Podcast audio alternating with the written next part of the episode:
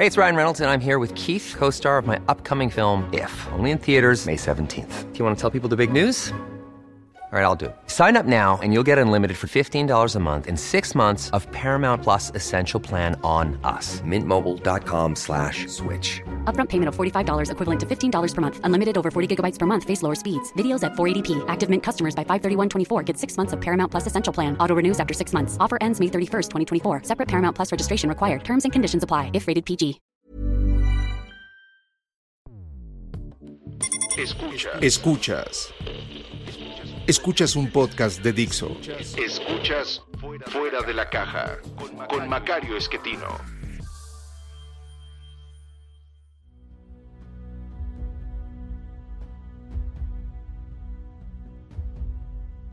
Bienvenidos, esto es Fuera de la Caja. Yo soy Macario Esquetino, le agradezco mucho que me escuche. Esta es la emisión número 109 de este podcast, lo cual significa que por ser una emisión impar nos toca hablar de temas de coyuntura y para eso pues seguimos hablando de la economía mexicana que eh, no termina de componerse y bueno no va a terminar por mucho tiempo. Eh, lo que tenemos hasta ahorita de información nos confirma que hemos rebotado del punto más bajo que ocurrió, usted lo sabe, en mayo. Entre abril y junio, el segundo trimestre, tuvimos una caída muy considerable de la economía, producto de que en abril y mayo hubo que encerrarse, realmente sin ningún sentido, porque no nos encerramos todos, de manera que no hubo ninguna reducción en el contagio, y esto lo que significó es eh, pues que seguimos enfermándonos, no se redujo el eh, crecimiento de la pandemia en nuestro país, y lo que sí logramos fue achicar la economía. Entonces estuvo todo hecho con las patas, como acostumbramos. Podríamos haberlo hecho mejor. Por ejemplo, podríamos no haber hecho ninguna eh, cuarentena. Eh, no hubiera habido ninguna gran diferencia, me parece, en términos de contagio y la economía no se hubiera lastimado tanto. O bien podríamos haber hecho como hicieron la mayor parte de los países de Occidente, una cuarentena con recursos desde el gobierno para impedir que el golpe fuera tan duro en las empresas y en los hogares. Eh, pero elegimos el peor camino y bueno, ahora estamos cosechando. la caída de la economía durante esos eh, meses eh, ya se regresó más o menos a la mitad.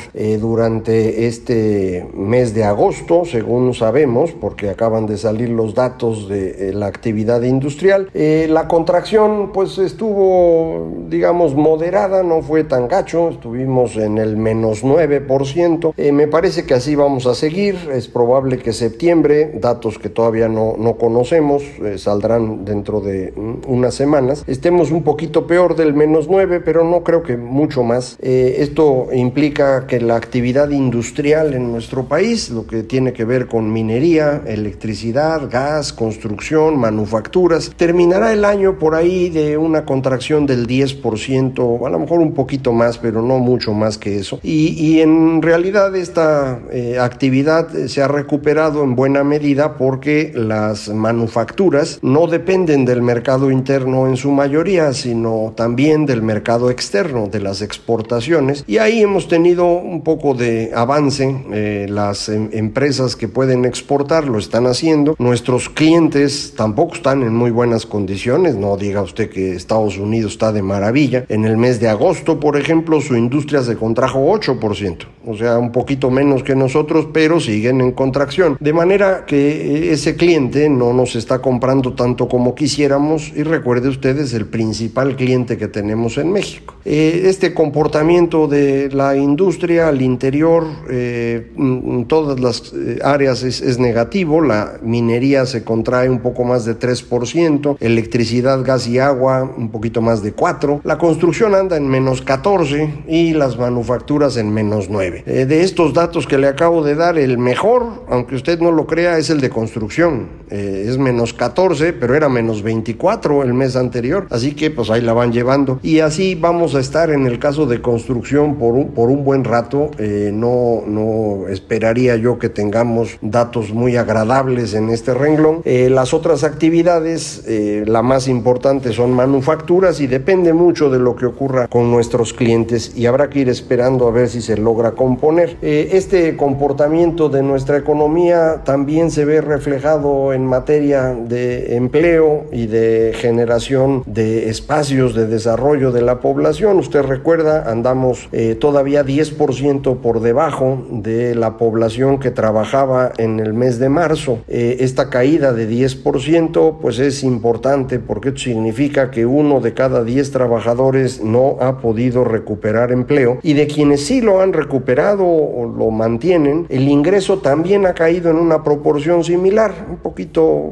menos, por ahí de menos 8%. De manera pues que uno de cada 10 trabajadores ya no tiene chamba y de los que sí tienen, pues el ingreso se ha reducido al 90%. Entonces la cantidad de personas que compran es menor y su ingreso es menor, de manera que las ventas no se pueden recuperar muy bien. Eh, agosto había sido un mes bueno para las ventas, septiembre ya no lo fue tanto, según los datos de la ANTAD. Eh, creo que en las demás áreas vamos a ver una cosa similar. Eh, por ahí de agosto, septiembre vamos a estar viendo un estancamiento en el comportamiento de la economía, pero es un estancamiento a 10 puntos abajo de donde estábamos antes, eh, de manera que la situación no es una situación sencilla. Eh, es importante eh, percibir que lo que ha estado pasando es una pérdida de, capacidad productiva. Hemos perdido una cantidad muy significativa de empresas, empresas grandes sobre todo, que al desaparecer se llevan consigo a sus trabajadores. Algunas habrán pagado liquidación, otras no, simplemente desaparecieron y habrá que meter pleito para recuperar algo. Pero en eh, grandes números, eh, yo le diría, las empresas mm, importantes, grandotas, de más de 50 trabajadores, han caído en promedio por arriba del 5%. Las que están entre 51 y 250 trabajadores cayeron 5%. En el siguiente nivel la caída es 7,5%. Y las empresas grandotas de entre 500 y 1000 trabajadores, la caída es del 10% en el número de empresas. Ya las mega grandes, las gigantes, las que tienen más de 1000 trabajadores, eh, su caída es un poco menor, 5 y medio, pero a lo que me refiero son empresas que se van, empresas que ya no existen y que no van a volver a generar empleos. Eh, si usted calcula más o menos a cuántos empleos corresponde este cierre de empresas, a mí mis cifras me dan 900 mil empleos, eh, puesto que los que hemos perdido en ese lapso rondan 700 y cacho mil, pues esto significa que hemos estado generando espacios en, en empresas pequeñitas que no son empleos tan buenos. La productividad, como usted sabe, en el caso de México, está asociada al tamaño de la empresa. Empresas muy pequeñas en México son muy poco productivas. En lo general, claramente, habrá empresas pequeñas extraordinarias, pero de manera general, una empresa pequeña en México suele ser menos productiva que una empresa grande. Así que los empleos que perdimos deben ser más productivos que los que se han mantenido. Entonces, eh, lo que tenemos en este momento en eh, nuestra economía es una situación eh, menos mala que la que tuvimos en el segundo trimestre, esto no cabe duda, ahí estamos un poco mejor, pero mm, me parece que es una señal muy clara de lo que vamos a estar viendo en el futuro próximo. De donde estamos, la recuperación va a ser extraordinariamente lenta. hubo una nueva publicación del Fondo Monetario Internacional estimando cuál va a ser el comportamiento de nuestra economía. Eh, también ven una contracción del orden de 9 o 10% para eh, este año y una recuperación para el próximo del orden del 3%. En esto somos uno de los países que menos se recuperará el próximo año o si lo quiere ver con más exactitud, que la diferencia entre la caída de este año y la recuperación del próximo es de las más pequeñas. Eh, es decir, vamos a mantener una pérdida muy grande todavía eh, para fines de 2021. A como se están viendo en este momento las cosas, uno podría suponer que para 2021 la caída comparado con lo que teníamos en enero o febrero de este año estará en el orden del 7%. Esto es una caída muy importante porque van a ser muchos meses. No estamos hablando de la contracción, por ejemplo, de 2009, que fue una contracción importante, pero la recuperación ocurrió en seis meses. Eh, o de 1995, que fue una crisis espantosa, no solo por la contracción económica, sino por un brote inflacionario muy importante. Y sin embargo, un año después las cosas estaban muy bien. Si usted recuerda 1996, pues fue un año bastante razonable, crecimiento de más de 6% en la economía, la inflación regresó a niveles del 20, eh, estábamos bastante bien eh, en ese entonces y, fue un año. Pues ahora pues llevamos todo un año de pérdida en el 2019 por mal manejo de la economía nacional y luego todo este año de 2020 en parte por el mal manejo y sobre todo por la pandemia o el mal manejo de la pandemia que también cuenta y 2021 no va a recuperar nada. Entonces pues ya tres años de que la economía no crezca como quiera van a estar muy difíciles de administrar. Eh, esto va a ser particularmente serio en los sectores eh, que requieren gran contacto entre el público y la empresa y es el caso del turismo en general, eh, restaurantes, bares, hoteles, eh, centros nocturnos, eh, pero también cines, teatros, aviones, que van a tener dificultades todavía un buen rato. Seguimos con la esperanza de que aparezca la vacuna, que funcione y que nos dé algo de, de respiro en esto, pero para eso pues hay que vacunar a, los mexicanos y, la información que tenemos es que no hay suficiente capacidad para inocular a todos los mexicanos, lo que entendí yo en eh, la mañanera del eh, día de hoy, 13 de octubre, es que pues habrá para más o menos eh, una quinta parte, sexta parte de los mexicanos y eso es muy importante porque bueno, entre ellos hay que contar a todo el personal de salud, a todo el personal de primera atención para una gran cantidad de cosas que hacemos que siempre se nos olvidan, pero policías, bomberos, la gente que recoge basura, la atención inmediata a asuntos de energía, electricidad, etcétera, estas personas están en, un riesgo mayor del que estamos los demás. Entonces conviene atenderlos primero. Eh, pero bueno,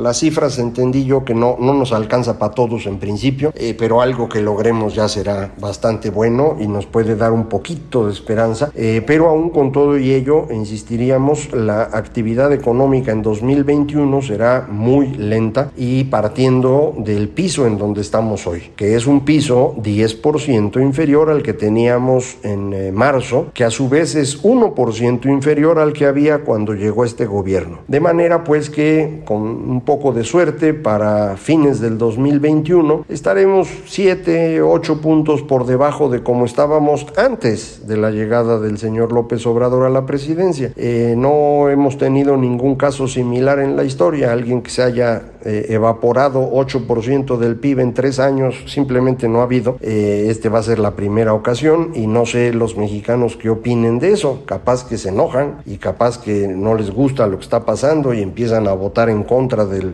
presidente y de su partido. Eh, y eso suponiendo que su partido más o menos funcione. Porque también hoy mismo le puedo decir que no sabemos cómo se va a resolver el conflicto que tiene Morena a su interior para decidir quién lo debe dirigir. Eh, por un lado está esta candidatura impulsada por Claudia Sheinbaum, que es eh, Porfirio Muñoz Ledo, y por otro lado la candidatura de Mario Delgado impulsada por Marcelo Ebrard.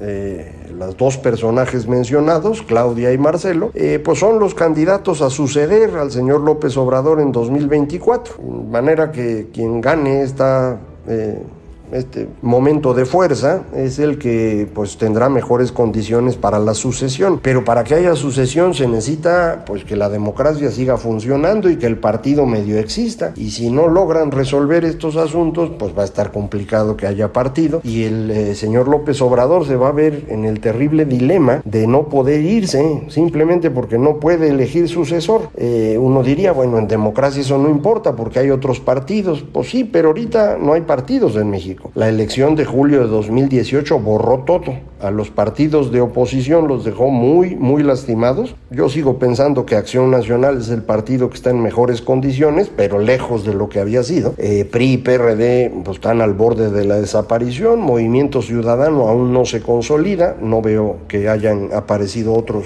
nuevos. Y Morena, que sería el partido del presidente, pues no es un partido, es un frente político, un, eh, un desorden, un en donde hay de todo tipo de personas con prácticas distintas, ideologías diferentes, culturas que no tienen nada que ver una con otra y además no se quieren. Entonces estos conflictos dificultan la operación política, así como al presidente su concentración de poder en él mismo y la destrucción de la administración pública le impide hoy gobernar bien porque no tiene instrumentos para hacerlo, pues el pseudo partido político Morena pues le dificulta la operación política porque tampoco para nada. Eh, usted me dirá, no, pero mira, con, con lo de los eh, servidores de la nación y la lana que mete a través de becas, con eso le alcanza. Pues eso es lo que él cree. Yo no estoy seguro que sea suficiente, no es tampoco una cantidad tan grande. Entiendo que lo han estado teniendo que acomodar en algunos estados para con eso librarla, pero no les alcanza para poner en todos los estados del país, ni siquiera en todos en los que va a haber elección de gobernador. Simplemente no alcanza el dinero. Eh, el presidente insiste que su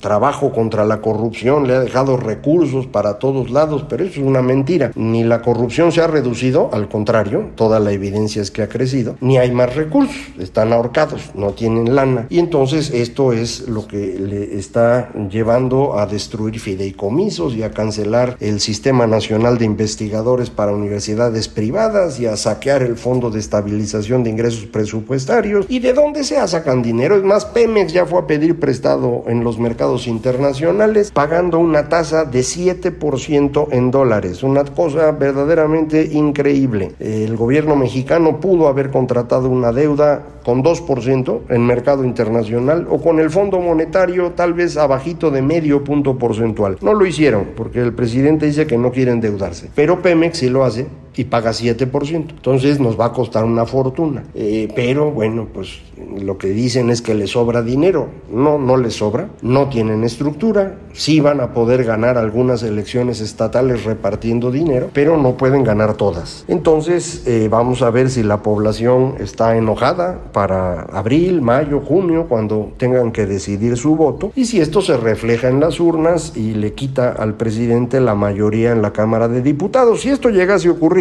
entonces podríamos entrar en una etapa mejor, en donde el presidente se viese obligado a negociar, que usted sabe, el, eje de la política es eso, la negociación. Eh, cuando no hay negociación, pues hacen tonterías como las que hemos estado viendo. Por eso es mejor que negocien, por eso es mejor que haya contrapesos. Y a lo mejor lo que estamos viendo hoy nos lleva en esa dirección. Eh, si no es así, bueno, la circunstancia será verdaderamente grave. Si usted ve en junio del próximo año que el presidente ratifica su mayoría calificada en la Cámara de Diputados, pues ya se puede ir olvidando. Ya no vamos a tener mucho que hacer, eh, no tendremos posibilidades de seguir construyendo contrapesos.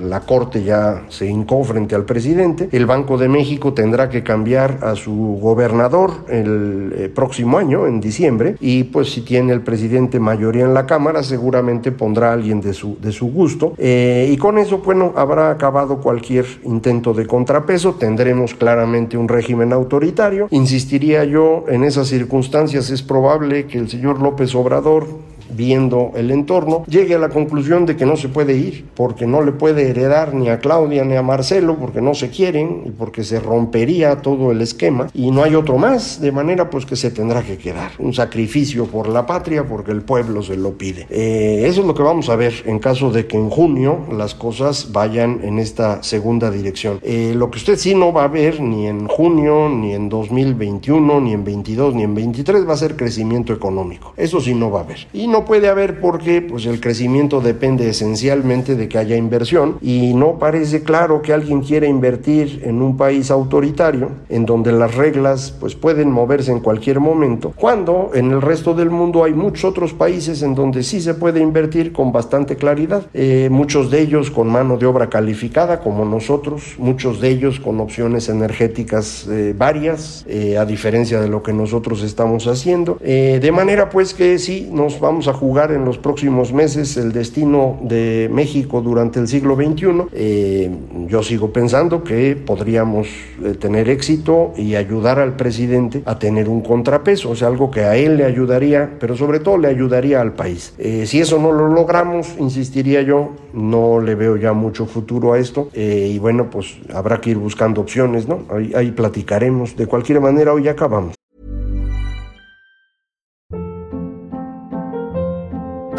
Hold up. What was that? Boring. No flavor. That was as bad as those leftovers you ate all week. Kiki Palmer here, and it's time to say hello to something fresh and guilt-free. Hello Fresh. Jazz up dinner with pecan-crusted chicken or garlic butter shrimp scampi. Now that's music to my mouth. Hello Fresh. Let's get this dinner party started. Discover all the delicious possibilities at hellofresh.com.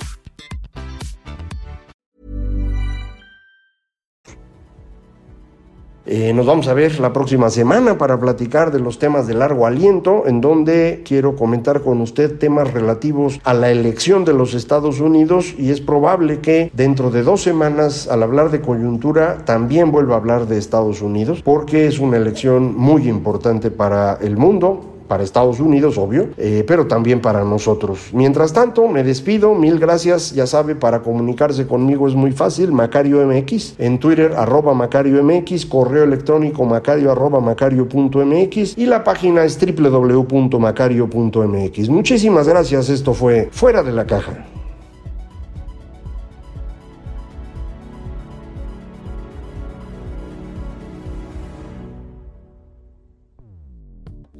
Dixo presentó Fuera de la caja con Macario Esquetino. La producción de este podcast corrió a cargo de Verónica Hernández. Coordinación de producción, Verónica Hernández. Dirección general, Dani Sadia.